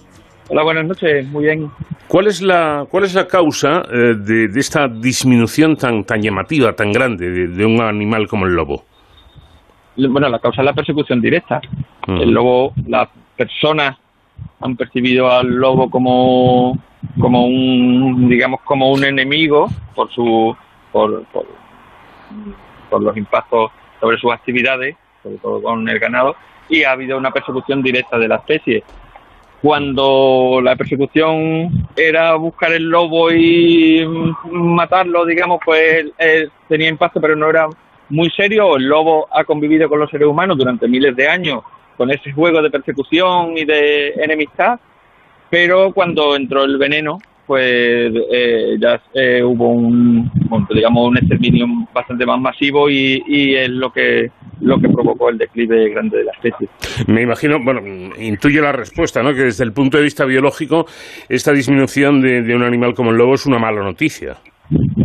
Sí, claro, eh, tiene el lobo no solamente por su por ser una especie que tiene un declive y que, pues, que no esté donde antes estaba es una mala noticia, pero es que el lobo en concreto tiene un papel muy importante en los ecosistemas por ser el depredador apical, digamos, el, el que está el, eh, el- en lo más alto de o- o niveles tróficos muy altos, eh, come animales grandes, sobre todo ungulados silvestres, que no se lo come ninguna otra especie, y entonces juega un papel muy, muy importante en los ecosistemas, y que sin lobos, pues están a menudo pues, eh, desequilibrados, si es que el equilibrio existe. Yo creo que recalcar y subrayar esto es importante, ¿no? Porque, hombre, yo entiendo perfectamente a los a los eh, ganaderos que, que tienen pérdidas eh, por, por culpa de- del lobo. Entiendo que ellos viven de, de- de ese trabajo que el lobo les estropea, pero eh, quizás sea conveniente, Miguel, eh, como digo, subrayar este asunto, que la existencia del lobo, por aquello de la biodiversidad, es absolutamente necesaria, ¿no? Sí, sí, eh, por- eh, sobre todo por eso que te decía, por su papel de, de gran depredador, de depredador sobre unas presas sobre las que no depreda ninguna otra especie. O sea, no hay ningún ningún otro animal que pueda controlar poblaciones de, de ciervos o de jabalí, solamente el lobo tendría ese papel. Ha dicho usted algo que a mí me parece muy importante. Leo textualmente. Los datos necesarios para calcular esos, eh, esos índices de, de población solo han empezado a tomarse muy recientemente, en las últimas décadas, mientras que los impactos de las actividades humanas llevan ya siglos ocurriendo. ¿Esto significa, Miguel, que los datos finales podrían ser aún peores? Bueno, de, de hecho, lo que nosotros describimos de- con el lobo es la distribución en el siglo XIX y ya faltaba de muchos sitios. Ya era raro en la vertiente mediterránea y ya era raro en la zona eh, pues más, eh, más agrícola. Hmm. Digamos, ya faltaba lobo en muchos lugares de la península ibérica. Pero lo que, lo que queríamos decir con eso es que, eh, con, con ese texto que has leído, Sí. es que cuando se tiene una visión temporal muy corta, cuando eh, comparamos la situación de ahora con la de hace 10 años, pues podemos ver que una especie aumenta o disminuye, pero que si nuestra referencia está hace 10 años, en realidad estamos tomando una referencia que no tiene por qué ser, eh, eh, que no tiene por qué informar sobre lo que le ha pasado a esa especie. Y en el lobo es muy claro. Si comparamos la situación de ahora con la de los años 70, pues puede parecer que el lobo es ahora mucho más abundante o, o- o que está distribuido por muchos más lugares de, lo- de donde estaban los años 70. Ujú. Pero en realidad eh, lo que ha ocurrido es que el lobo ha desaparecido de prácticamente todos los lugares que ocupaba un poquito antes de los años 70 o de los años 80. Ujú. Y como no tenemos información tan antigua, o, o antes no utilizábamos información tan antigua, pues nos perdíamos esa visión, nos perdíamos esa visión más del pasado, más que nos informa cómo han sido las cosas a largo plazo. Tan es así que, refiriéndose usted a la supuesta expansión de algunas especies, incluida eh, la especie del lobo, llega usted a afirmar que podría tratarse incluso de un espejismo, ¿no? Sí, un espejismo lo decimos porque, porque es un espejismo que se que resulta de mirar una ventana temporal muy corta, solamente un par de décadas. Si realmente ampli- ampliamos nuestra nuestro horizonte temporal a, a, pues, a principios del siglo XX, al, siglo XIX, a, un periodo más amplio, vemos realmente que lo que ha habido es un declive continuado de la especie, que en todo caso se ha ralentizado o se ha revertido poco en las últimas décadas, pero que sigue siendo un declive muy, muy acusado. Bueno, la, la inclusión de, de estos animales del lobo en el listado de especies silvestres de protección especial eh, impone fuertes limitaciones a, a estos controles y ha encontrado la oposición frontal de algunos actores sociales, eso es evidente. ¿El, el lobo podríamos decir que lo tiene difícil en una sociedad como la nuestra? Bueno, no debería tenerlo difícil. Mi sensación, sin ser, un, sin ser yo no soy un, un experto en, ni en ecología ni en conservación del lobo. Me, ve- llego al lobo un poco por mi trabajo en ecología histórica. Mm. Pero mi percepción es que no debería ser tan difícil la coexistencia con el lobo, porque en realidad los impactos del lobo son realmente pequeños y son asumibles por la sociedad. Lo que pasa es que se toma como un el- como, como un valor simbólico de una, unas actividades agrícolas, sobre todo eh, ganaderas, sobre todo en las que son más de pequeña escala, en, que se han quedado un poco descolgadas del mercado mundial. Eso es- Hmm. es- son, son actividades que sufren mucho ahora mismo para mantenerse sin tener que ver con el lobo, porque sufren igual en lugares donde hay lobo que en lugares donde no hay lobo. Son actividades que están muy al límite, que están en los márgenes del sistema eh, económico. Esas actividades toman como, como elemento muy simbólico lo del lobo, y entonces se convierte como en algo casi, eh, eh, le, le dan una simbología muy grande a los problemas que enfrentan en la vida, cuando, cuando si se analizan objetivamente los impactos del lobo, son realmente pequeños y son asumibles por la sociedad si la sociedad decide que tener lobo pues, es un bien común para todos por la biodiversidad de, de todo el mundo. Entonces, eh, se le da mucho más importancia de la que realmente tiene si se analizan los datos objetivamente. Bueno, usted también ha advertido de que en, en un contexto tan conflictivo es eh, muy importante disponer de una evaluación objetiva de las tendencias a largo plazo y el estado de conservación del lobo, más allá de lo que haya ocurrido en los últimos años. ¿Cómo se puede hacer esto? ¿Cómo habría que actuar? Bueno, eso es un poco la justificación de nuestro trabajo con datos históricos de distribución y es lo que, lo que nos lleva a buscar esta información sobre biodiversidad de los tiempos pasados, de los siglos pasados en este caso. Estamos trabajando a mediados del siglo XIX con un diccionario geográfico muy interesante, el de Pascual Madós, que describe el territorio español de una forma muy exhaustiva y que proporciona mucha información sobre fauna y en concreto sobre el lobo. Eh, tenemos pues más de 1.500 registros, más de 1.500 menciones al lobo eh, en- del diccionario de Pascual Madó y es lo que utilizamos para generar esta estima, hacemos una estima del área de distribución del lobo en esa época, a mediados del siglo XIX. Y esa es la, la, la, la intención básica de nuestro trabajo con el lobo y de otras especies, la de aumentar la, eh, la, pues, la ventana temporal sobre la que sobre la que evaluamos el estado actual de la biodiversidad. Mm. Teniendo en cuenta que, el hombre no para, no paramos de, de invadir territorios, eh, algunos de ellos ocupados anteriormente por, por el lobo y, debido a la actividad mm, que, que llevamos a cabo, nuestro modo de vida, eh, ¿usted cree que es posible la conciliación de la actual vida del hombre con la del lobo?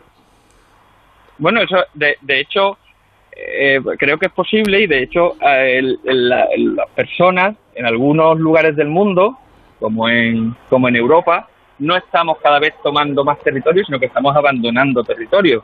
Estamos despoblando territorios, territorios muy grandes. La mayor parte de España está en proceso de despoblación. Eh, y ese proceso de despoblación lleva a que se recuperan, se pierden actividades humanas, la- toda la, la agricultura y la ganadería de zonas que se llaman marginales, que son sierras y pedesierras, y eso se está, eh, no, es- no es reforestando, se está forestando, está volviendo a ser zonas de matorral y zonas de bosque. Entonces, ahí eh, el lobo es una de las especies que se está eh, que está ocupando a lo mejor estas zonas, pero es mucho más claro. eh, Lo de la expansión del lobo es un, es un fenómeno muy limitado, pero la explosión demográfica de los de los ungulados es súper clara, eh, con lo- los jabalíes, ciervos, son cada vez más abundantes y cada vez están en más lugares. Entonces, sí que hay una posibilidad realmente de, que en el mundo, en la sociedad actual que tenemos, haya zonas muy salvajes. En concreto con el lobo, pues se van a dar en, en esas zonas de, con mucha vida salvaje, se van a dar conflictos con actividades ganaderas que están Eh, como digo, eh, no me gusta utilizar términos marginales, pero bueno, son en realidad son actividades que están en los márgenes de la actividad económica. La, la, la ganadería de sierra y pie de sierra. Esas personas y esas actividades tienen unos problemas gigantescos para entrar en el, en el mercado. Y el lobo es uno de los mm, mm, problemas menores que tienen. Lo que pasa es que, como decía, pues se le da una importancia muy grande, exageradamente grande por el, por el, por el como la simbología totémica ¿no? de la especie. Eh, a su juicio y a juicio de, de ustedes, de los expertos, ¿existe un peligro real de que el lobo pueda llegar a desaparecer? Ahora mismo no existe el, el peligro real de que el lobo pueda desaparecer en, en España, o ese, ese peligro lo hubo en los final del siglo XX, eh, entre el año 70 y los años 90 quizás, pero ahora mismo eh, no hay, por suerte, el peligro de que la especie vaya a desaparecer en el corto o medio plazo. Bueno, pues esa, esa es sin duda un- una buena noticia, aunque el lobo haya perdido mucho de, de su territorio, por lo menos saber que al menos eh, a fecha de hoy podemos asegurar que el lobo va a permanecer, que, que no hay motivos para pensar que vaya a desaparecer la especie. El Claro, po- son, Sí, sí, de- sí. de- que eh, una cosa es que no esté en riesgo de desaparición y otra y otra cosa es que eh, se encuentre en un buen estado de conservación. Lo que nosotros proponemos es que comparándolo con la distribución en el pasado, ahora mismo su situación no es favorable y que lo que sería deseable es que ocupe una proporción mayor de la, de la distribución histórica que tuvo. El, el potencial de, de las fuentes históricas para conocer el medio natural e informar de su gestión en la actualidad es suficiente o se queda corto? bueno, se, queda corto. Siempre nos gustaría que hubiera mucha más información y, y a mucho más largo plazo. Pero tenemos más información de la que tradicionalmente se ha utilizado. Y eso es a lo que nos dedicamos en el grupo aquí en la Estación Biológica. Estamos eh, recopilando tanta información como podemos de la distribución de la biodiversidad y de, la, y de los cultivos y de la vegetación en el pasado. Eso lo hacemos a partir de fuentes, eh, sobre todo fuentes históricas que, que, que hacen listados de especies de muchos lugares. Hemos trabajado en el siglo XVI, con fuentes del siglo XVI, como las relaciones topográficas de Felipe II, y la más interesante probablemente sea este diccionario del Madoc, que tiene información sobre decenas de miles de localidades en España, en las que informa de los cultivos y, la- y la- los ganados y la fauna que había. Bueno, y por último, ¿cómo definiría usted lo que se puede concluir de este estudio que han realizado? Bueno, pues eh, la conclusión es que si ampliamos, teniendo una ventana temporal amplia que nos lleve a mediados del siglo XIX, la conclusión que tenemos es que el estado de conservación del, lobo en España actualmente es pobre y que la, la- distribución actual es aproximadamente, un tercio en extensión de la que tuvo hace 150 años, teniendo en cuenta que hace 150 años ya había perdido territorio el lobo y había desaparecido de algunas zonas, con lo cual eh, pues, pues sigue siendo una especie que ha sufrido un declive grande del que no se ha recuperado. Bueno, y por cierto, y aunque cambiemos de, de tema, aprovechando que le tenemos con, con nosotros, Miguel, ¿cómo está la situación en, en Doñana? He leído eh, que la sequía está, está afectando este parque eh, de una manera drástica, ¿no? la sequía y la explotación de recursos, que son, que son la- las dos cosas que se cruzan. Doñana, el área de Doñana, eh, tanto la parte agrícola como la parte turística, toma el agua del subsuelo, de una bolsa de agua que hay sobre las arenas, hay bajo las arenas de, de Doñana, que es la misma bolsa de agua que nutre pues tanto los ecosistemas terrestres como los acuáticos de- de- del espacio natural. Con unos años que se han acumulado déficit de precipitación y una demanda o un uso del agua que no para de crecer, tanto por actividades agrícolas como por, por turísticas, pues se llega a esa situación de, que, de, de crisis total. Bueno, pues esperemos que por lo menos llueva, que, que el- ha empezado, pero pero parece que ha durado poco la, la, la lluvia y hace falta, sin lugar a dudas. Y también hace falta que nos ocupemos un poquito del lobo, según la opinión de los expertos, porque la existencia de estos animales está más que justificada por eh, su labor importante en el medio natural. Miguel Clavero, investigador de la Estación Biológica de Doñana y autor principal de este trabajo. Un placer, como siempre, y muchísimas gracias por atendernos. Muchas gracias a vosotros, encantado. De cero al infinito. Onda cero.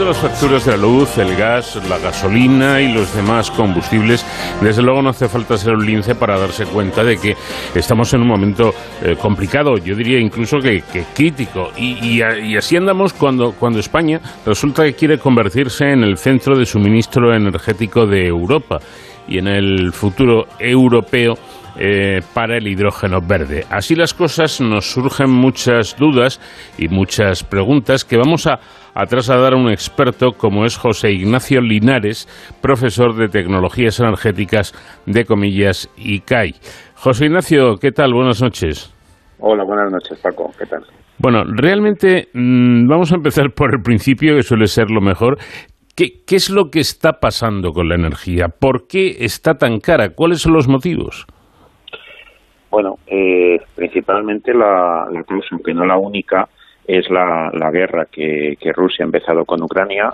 Eso, digamos, que es un detonante que ha disparado hacia arriba los precios, aunque debemos de ser conscientes que ya antes de eso ya empezaron a subir. Es decir, pensando en la energía eléctrica, por ejemplo, el, el mercado eléctrico estaba durante bastantes años establecido aproximadamente en 50 euros por megavatio hora, un poco arriba, un poco abajo, con, con oscilaciones normales diarias y horarias, pero digamos que ha- hace poco y antes de la guerra, es decir, podríamos estar hablando hace, hace un año aproximadamente, del verano pasado, o sea, en el verano de 2021, empezó a subir. Y empezó a subir porque empezó a subir el gas. ¿Por qué empezó a subir el gas? Pues probablemente porque Rusia empezaría a calentar un poquito el mercado para ver cómo podían ir las cosas, cómo podía empezar a, a desestabilizar un poco. Y a nivel de, de mercado eléctrico, pues eh, tal y como está concebido hoy en día, el precio eléctrico sigue, eh, se ve influenciado en gran medida eh, por el gas, porque aunque busquemos otras alternativas, como por ejemplo las renovables o la nuclear, si esas alternativas no son capaces de cubrir toda la demanda, pues entra el respaldo, que sería el gas o el carbón, depende ya de cada país cuál sea su, su opción energética. ¿no? En el caso de España, pues decidimos eh, descarbonizar, por tanto el respaldo que nos queda es el gas. Formas de haberlo evitado, pues que tuviésemos más nuclear. Evidentemente no podemos reemplazar todo el gas por todo nuclear, porque la nuclear no, no sirve para regular, no puede subir y bajar con facilidad pero si la base fuese más grande, por ejemplo, cuando se hicieron los planes de, energía nuclear en España había previstos ocho reactores más de los que tenemos ahora y esos ocho se quedaron parados por la moratoria nuclear. Si ahora los tuviésemos, pues tendríamos una contribución del gas de la mitad de lo que estamos teniendo ahora. Bueno, pues eso sería un alivio, pero ya, ya son decisiones de política energética de cada país. Claro. Nosotros tenemos que tirar con las que tenemos. Por cierto, has, has mencionado la nuclear. Yo quería hacerte una consulta porque leí en uno de estos comentarios que eh, la gente pone en, en las redes eh, que el problema o, o- o uno de los grandes problemas de la nuclear es que una central nuclear tarda unos 20 años en, en poder eh, funcionar. ¿Esto es así? No, claramente no. Eso es una mala información interesada, ¿no? Por la gente que no que no le gusta y que está en contra de esta tecnología.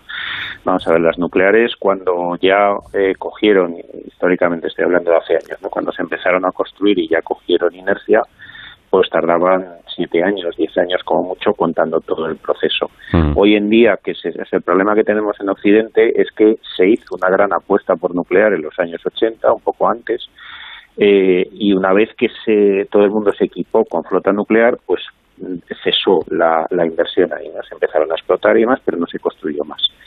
Eh, eso ha hecho que poco a poco, por la experiencia acumulada de cómo hay que construir, de cómo hay que planificar, etcétera, pues se ha ido perdiendo. Hemos ganado muchísimo en experiencia operativa, pero esa experiencia de construir, pues ha ido bajando. ¿no? Entonces, eso hace que las centrales que ahora se están construyendo de tercera generación, por la que se eh, conectó en Finlandia hace poco, una que se está construyendo en, Francia también, etcétera, como son pocas, como son lo que en tecnología se llama las primeras de su clase, porque además tienen cambios de diseño eh, relevantes, pues ahí se hayan acumulado los plazos de entrega. Pero claro, tú no puedes juzgar una tecnología por lo primero que hace, sino que lo tienes que juzgar cuando ya está habilitada. ¿no? Eh, en cambio, en paralelo, eh, Rusia y China han seguido construyendo y están construyendo y llevan ya bastante tiempo eh, construyendo nuevas centrales y ahí ni tenemos los precios de inversión que manejan estas excepciones ni se cumplen esos plazos que decimos. ¿no? Entonces, en Occidente habrá que ganar experiencia y digamos que un atajo a ese ganar experiencia en las grandes centrales tradicionales es lo que se conocen como los SMR, los reactores modulares pequeños. Entonces, además de ser pequeños, que facilita un poco el dónde poner, dónde colocarlos, la palabra clave es modular. Modular significa que se hacen como en un catálogo, por entendernos, que se pueden hacer, eh, digamos, en fábrica y llevarlos construidos y eso te permite reducir mucho los plazos. En ese tipo de reactores están hablando de tiempo de ejecución alrededor de cinco años. Bueno, pues de 20 años que señalaba este este comentario al que aludía, lo vamos a dejar en 5, que parece que eh, se ajusta más a la realidad. Y, por cierto, eh, José Ignacio, ¿qué papel jugará España eh, en, el- en un futuro en el mapa energético de, los próximos años en el continente?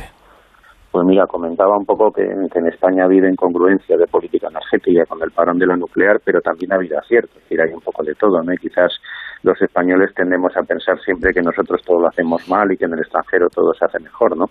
Bueno, pues ha quedado claro que la apuesta que hizo España por el gas, curiosamente asociada, creo yo, al parón nuclear, se buscaba otra alternativa y se optó por el gas y en, gran medida, ¿no? De hecho, hoy en día tenemos instalados 26 gigavatios en ciclos combinados, es decir, como si fuesen en número 26 eh, centrales nucleares, 26 reactores. Claramente es una flota sobredimensionada, pero gracias a eso podemos hacer frente ahora a conllevar electricidad a Francia, a cubrir nuestra baja demanda eólica en ciertos momentos, etcétera, ¿no? Entonces, eso ha hecho que la apuesta por España, como históricamente fue muy impor- la apuesta de España por el gas fue muy importante, claro, ese gas hacía falta traerlo, ¿no? Entonces, eso hizo pues que cogiésemos las, las tuberías desde Argelia, ya sea pasando por Marruecos o desde Argelia directamente, y además se construyese una flota de regasificadoras brutal. Es decir, somos el único país europeo que tiene tantas. Y de hecho creo que tenemos entre la mitad o un poco menos de la mitad de la potencia instalada de regasificación en Europa. ¿no? Entonces, eso que nos permite pues convertirnos en un hub logístico de gas, pero eso es una verdad a medias. Es decir, a España hay posibilidad de que llegue muchísimo gas y nos hemos estado aprovechando de eso ahora, por eso no estamos tan mal como el resto de Europa, pero enviarlo desde España hacia arriba, pues ya no ya es otra cosa. ¿no? Por eso lo de convertirnos en un hub es una posibilidad, pero no lo tenemos ganado, hay que trabajárselo. Entonces, la ruta terrestre pasaría por Francia, que ya acabamos de ver que Francia no está por la labor, a buenas horas nos van a ayudar, ¿no? Sería un cambio en su política general.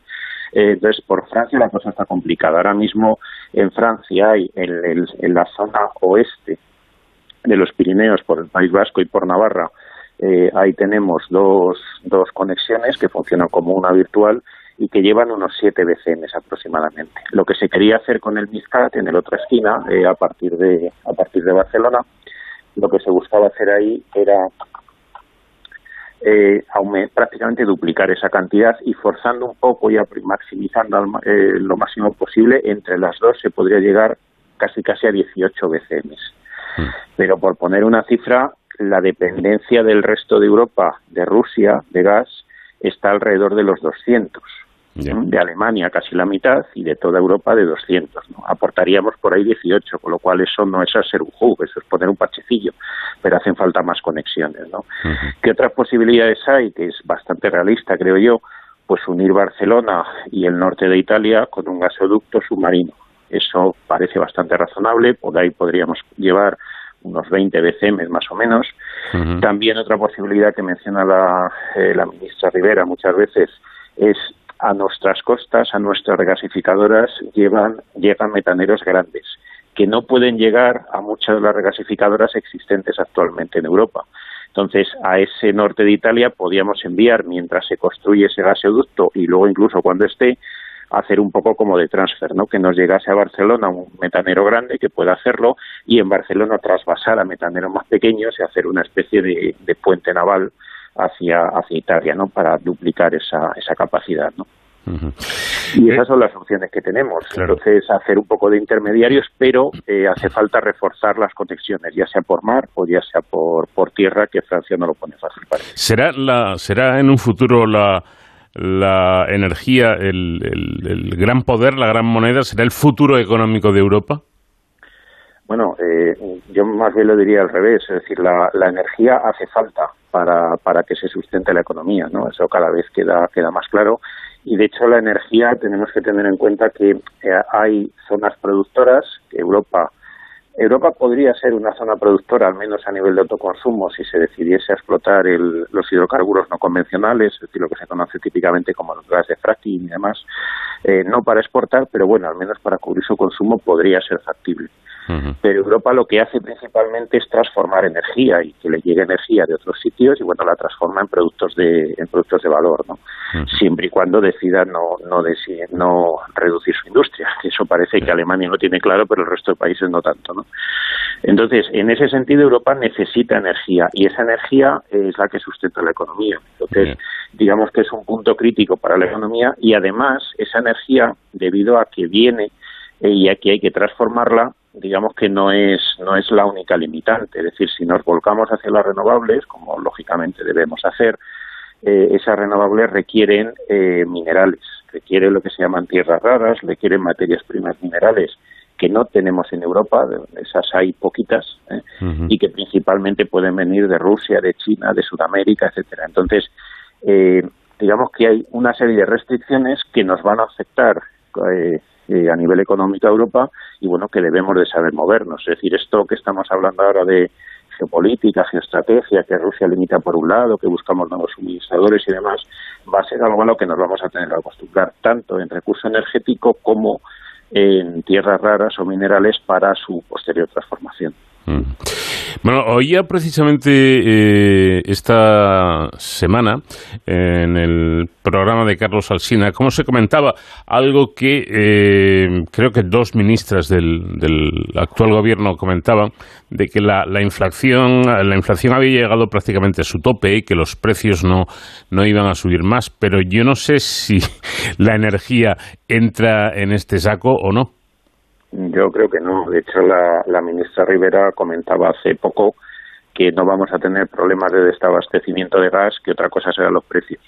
Yeah. Y todos los mercados indican que el gas va a seguir subiendo y mientras no se haga algo, que es lo que parece que se va a intentar, ¿no? Mañana hay una reunión de los ministros europeos para hacerlo, de desvincular el, el precio del gas del precio de la electricidad, pues detrás del gas va a ir la electricidad.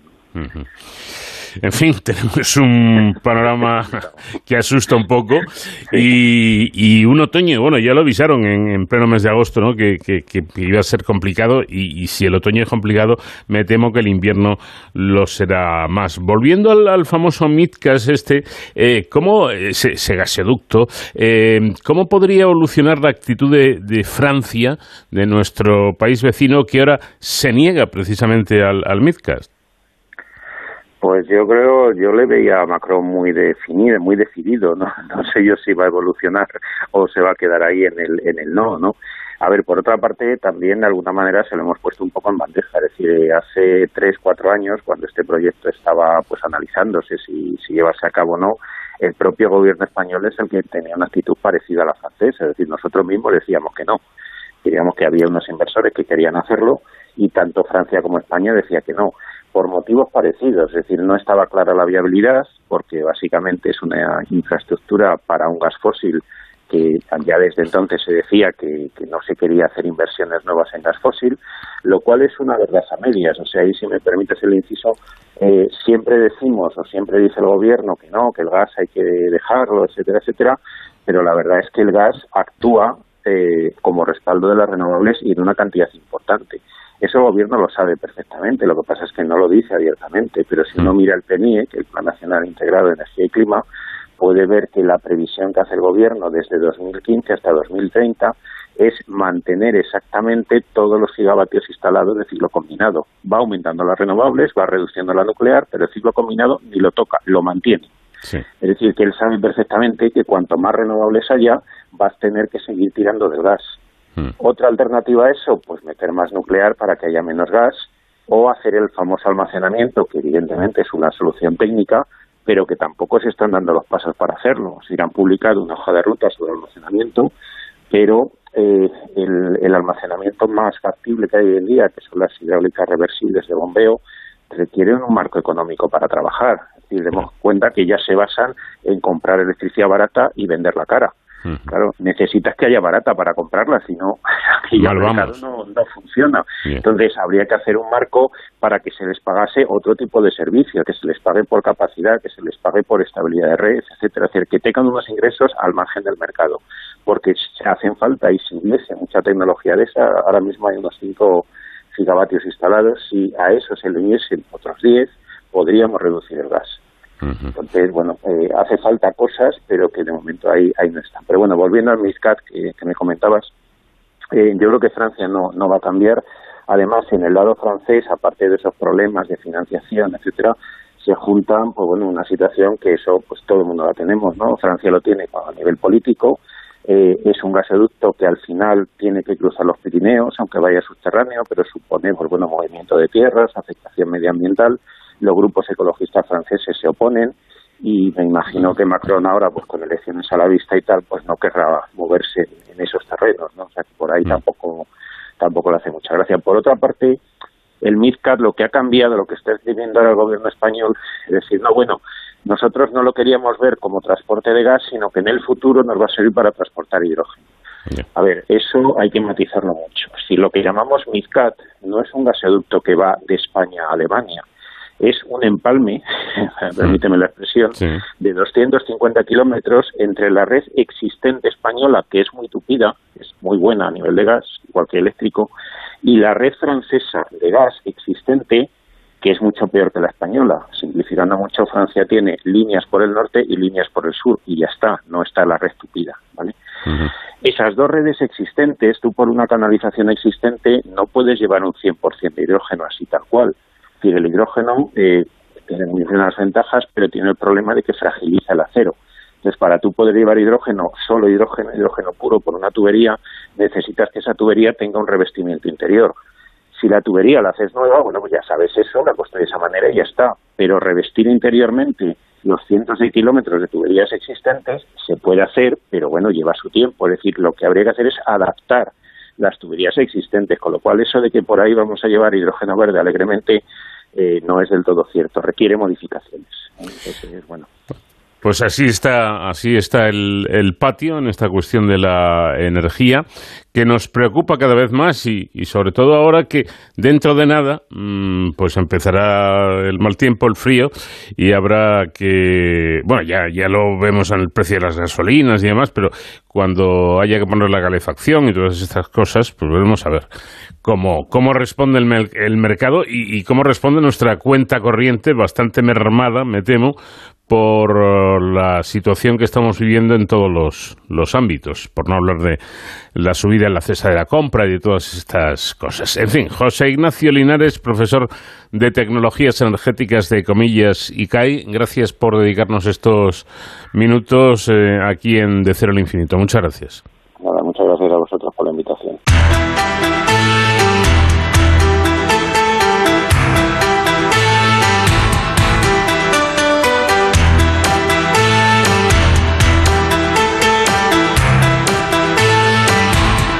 De cero al infinito.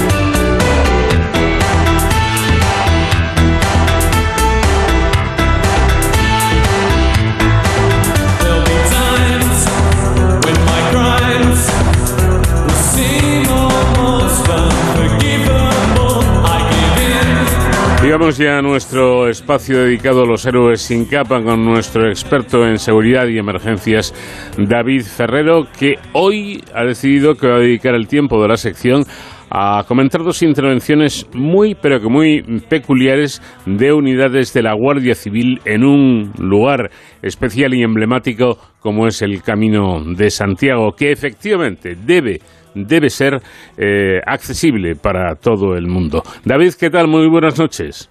Muy buenas madrugadas, Paco. Como siempre, un placer estar aquí en este De Cero al Infinito para hablar de nuestros héroes sin capa. Además, hoy vamos a hacerlo con dos intervenciones muy peculiares de unidades de la Guardia Civil, como el GRS y otros agentes que han acompañado a peregrinos con autismo, por un lado, y a personas con ELA por otro, hasta la Catedral de Santiago de Compostela, en una peregrinación pues, que ha sido diferente y muy, muy especial. Para, para hablarnos de esto, eh, contamos ahora con un portavoz de la, de la propia Guardia Civil, pero sí que me gustaría recalcar que, eh, por un lado, han eh, realizado el acompañamiento de eh, personas autistas, sobre todo niños que venían desde Italia, acompañados además por compañeros de Carabinieri, y por otro lado, a eh, cuatro personas con ELA, junto con voluntarios de la organización que les ayudaban a hacer este camino, y que no ha sido una travesía nada fácil. Han tenido que atravesar ríos, subir peñascos, bajar escaleras hasta la propia catedral, en fin, un camino con, con, muchos obstáculos, pero que han podido ser sorteados y que al final han, han, llegado a su destino estos, estos peregrinos gracias también al apoyo y a, a, a, la protección también de los agentes de la Guardia Civil. Para conocer cómo, cómo surge esta iniciativa y en qué ha consistido realmente, contamos con José Ignacio García Vila, que es portavoz de la Comandancia de la Coruña de la Guardia Civil. Buenas noches, José Ignacio, y gracias por acompañarnos. Muy buenas noches, David. Gracias a vosotros. Eh, ¿Cómo surge esta, esta iniciativa? Porque son dos peregrinaciones diferentes que sí que es verdad que han coincidido en el tiempo. Pues sí, a nosotros llega una comunicación de la sección de operaciones aquí de la zona de Galicia, comentándonos que vienen dos colectivos vulnerables y que precisan nuestro apoyo. Obviamente, somos la fuerza predominante de seguridad en el camino, el 90, casi el 90% de las rutas están cubiertas por por, o están en territorio de Guardia Civil y obviamente el carácter benemérito que tenemos pues nos impulsa a prestar especial atención a este tipo de colectivos. Una vez que recibimos la comunicación, se establece un protocolo. Eh, hay dos peregrinaciones coincidentes en el tiempo. La primera es Camin Autismo, que es de la Asociación Emulino Sambuí italiana. Son niños y familiares de personas con autismo. Y se establece desde Madrid, pues se solicitan voluntarios de los diferentes grupos del GRS, de la- del Grupo de Reserva y Seguridad de toda España, para acompañarlos durante el camino. Así se forma una sección del GRS, perdón, que llega a, a Sarria, que es donde inician ellos el camino el día 6 de, de septiembre, y los vienen acompañando. Una vez que entran en Coruña, que es la provincia en la que nosotros desarrollamos nuestra labor, pues los acompañamos los dos días primeros, que fueron el 8 y el 9, y el día 10 eh, entran en la provincia los componentes del colectivo Compostela, que son, pues como tú decías, cuatro enfermos de ELA, que vienen acompañados por voluntarios familiares y, y amigos que han tenido, tienen, o por desgracia, eh, han sufrido la enfermedad. Y ahí eh, centramos, dado que Camino Autismo lleva la seguridad perfectamente controlada por el Grupo Rural de Seguridad, perdón, por el Grupo de Reserva y Seguridad, eh, nosotros nos dedicamos a proteger, mm, bueno, preferentemente a la peregrinación de. Ujú. Bueno, vamos a escuchar cómo era la, la llegada de estos peregrinos acompañados por agentes de la Guardia Civil a Santiago.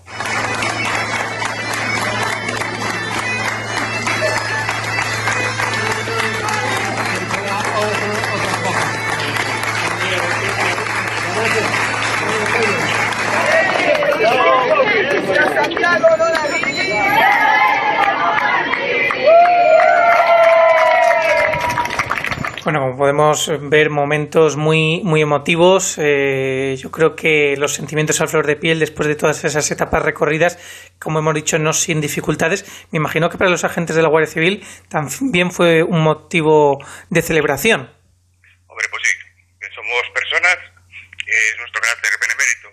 Y te puedes imaginar si un peregrino normal llegara a la plaza del Bradoiro, es la emoción de todo el camino, todo el esfuerzo que has pasado, pues esta gente que tiene sus dificultades, pues la emoción es doble. Yo recuerdo las escenas, perdón, y aún se me ponen los pelos de punta. Hemos tenido, pues eso, escenas muy bonitas, eh, momentos satisfactorios 100%, todos los compañeros que han participado en la protección y seguridad de las peregrinaciones sentimos lo mismo. Es un servicio gratificante, es un servicio en que ves el esfuerzo que realizan esta gente, que, muchas veces te, reflejas y dices, concho, yo que aparentemente no tengo nada, ningún tipo de problema, mm, pues no me propondría hacer esto, y esta gente que tiene 50.000 dificultades está ahí luchando. Entonces son enseñanzas de vida que te, que te dan. Ujú. También se contribuye pues a visibilizar, ¿no? Estas, esta, Efectivamente. eh, el- tanto cualquiera de las dos peregrinaciones eh, como principal motivo visibilizar pues, estas enfermedades. Eh, la- el tema de Herrera, por ejemplo, llevaba a mayores el denunciar las barreras arquitectónicas que hacen más difícil su día a día. De hecho, eh, pues mira, uno de los momentos más bonitos que tuvimos en- fue la segunda etapa, que es la salida de Melide a Arzúa. En la salida hay una, una pendiente bastante pronunciada, que por encima es arenilla. Claro, eh, estamos hablando de que son gente que mueven sillas que llegan a, pas- a pesar 120 kilos. Entonces, claro, eh, la bajada era pe- peligrosa. Ahí contamos, aparte de la gente que estábamos aquí de la oficina de móvil de atención al peregrino, de la gente de seguridad ciudadana, que, de la compañía de Santiago, eh, contamos con el apoyo también de una terna del grupo de reserva de seguridad, que nos ayudó pues eh, tanto en la eh, cuesta esta, a la bajada de la costa esta, como el posterior cruce de un río.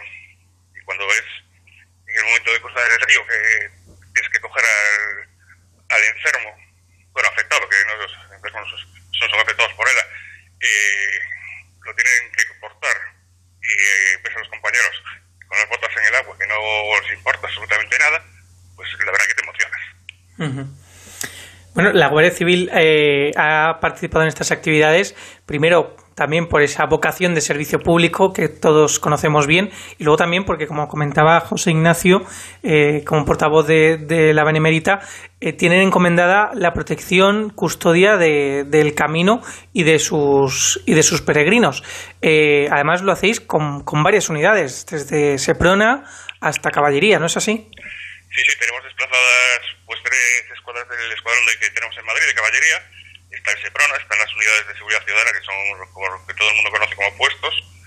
Y tenemos eh, oficinas móviles de atención al peregrino, que es una furgoneta con dos o tres compañeros que se desplaza a lo largo del camino, pues para facilitarte una tirita porque te salido una rozadura, a facilitarte una denuncia, un apoyo de un traslado si hace falta que peregrinos que se encuentren en dificultades o necesiten ese apoyo nuestro, eh, gestionarte cualquier tema de, alojamientos y esto, de eh, de tema de alojamientos, de tema de caminos, rutas y después tenemos pues de todo el personal de Guardia Civil dispuesto a, la seguridad y sobre todo pues este tipo de colectivos. Eh, tenemos también el proyecto No Camina Sola, que es especial protección a las peregrinas que hacen el camino solitario, para que se sientan seguras y que sepan que estamos ahí. En cualquier momento. Para ello disponemos también de una app del Ministerio del Interior, que es Alert Cops. Eh, descargándose esa app hay un, tiene una pestaña que es específica para el camino, que es Guardián Benemérito. Si tú utilizas, te descargas la app y utilizas esa pestaña y tienes la voluntad o quieres que seas geolocalizado, eh, nosotros durante todo el camino vamos a tener constancia de dónde estás. Con lo cual, tú pulsando el botón ese, solicitas ayuda y nosotros nos desplazamos hasta tu punto. Bueno, hemos visto aquí la implementación de la tecnología ¿no? para hacer más seguro este camino de Santiago, que, muchas, que muchos peregrinos deciden hacerlo en solitario eh, para esa reflexión personal y que por lo tanto pues también están expuestos a posibles incidentes y que no haya nadie para, para ayudarles en ese momento y gracias a la tecnología pues la Guardia Civil está ahí, pero también recordamos que tenemos como siempre el teléfono ¿no? para, para pedir auxilio si es necesario. Tenemos el teléfono, lo que pasa que ya te digo, eh, a nivel pues eh, rapidez, porque eh, tú tienes que pensar que, claro, el camino no es una carretera que tienes un punto kilométrico y el camino hay jornadas que estás en medio del monte o en medio de una campiña y dices, ¿y ahora dónde estoy? Entonces, eh, tienes obviamente el teléfono, tanto el 112, que es el de emergencias genérico, como el 062 nuestro, que es específico de Guardia Civil, y vas a recibir atención eh, la PP que tiene la ventaja, pues que yo estoy, pues imagínate, en el tramo Sarria-Porto Marín, estoy perdido en un bosquecillo y no sé dar las indicaciones. En el momento que tú pulsas eh, el botón de ayuda, salta el mensaje en, la central, te va a atender un operador, te va a preguntar qué necesidad tienes, que puede ser desde un esguince, a me he perdido y no sé ni dónde estoy y nos facilita a nosotros también mucho la labor de, protección y acompañamiento. Bueno, pues vemos que la Guardia Civil vela por, por todos eh, los peregrinos y dar las gracias desde aquí a José Ignacio García Vila, portavoz de, de, de, la Comandancia de la Coruña de la Guardia Civil, por atendernos y enhorabuena a todos los peregrinos que consiguen llegar al Camino de Santiago también protegidos por la, por la Guardia Civil. Muchísimas gracias, José Ignacio. Muchas gracias a ti, David, por facilitarnos estos momentos de dar a conocer nuestra labor y dar a conocer pues las novedades que tenemos de seguridad. En este caso es en el Camino de Santiago, pero bueno, eh, también nuestro trabajo diario es con toda la ciudadanía. Muchísimas gracias, eh, portavoz de la Guardia Civil.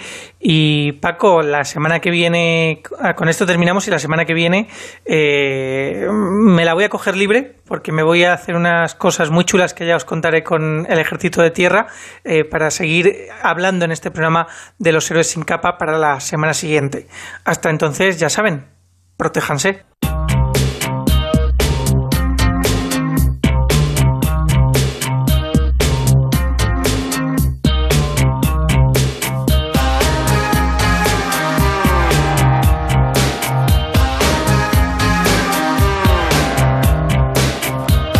Llegamos al final de nuestro programa, nuestro tiempo termina, pero ya saben que volveremos en siete días y aquí les estaremos esperando. Les recuerdo que este programa lo pueden escuchar a través del podcast, en podcast de Onda Cero en nuestra página web en www.ondacero.es y ahí elijan ustedes el día y la hora a la que quieren escuchar este programa. Nada más, pilotó la nave, la Enterprise de Onda Cero Gema Esteban, les habló encantado como siempre Paco de León. Que tengan buen fin de semana y buena semana. Adiós. En Onda Cero, con Paco de León, de cero al infinito.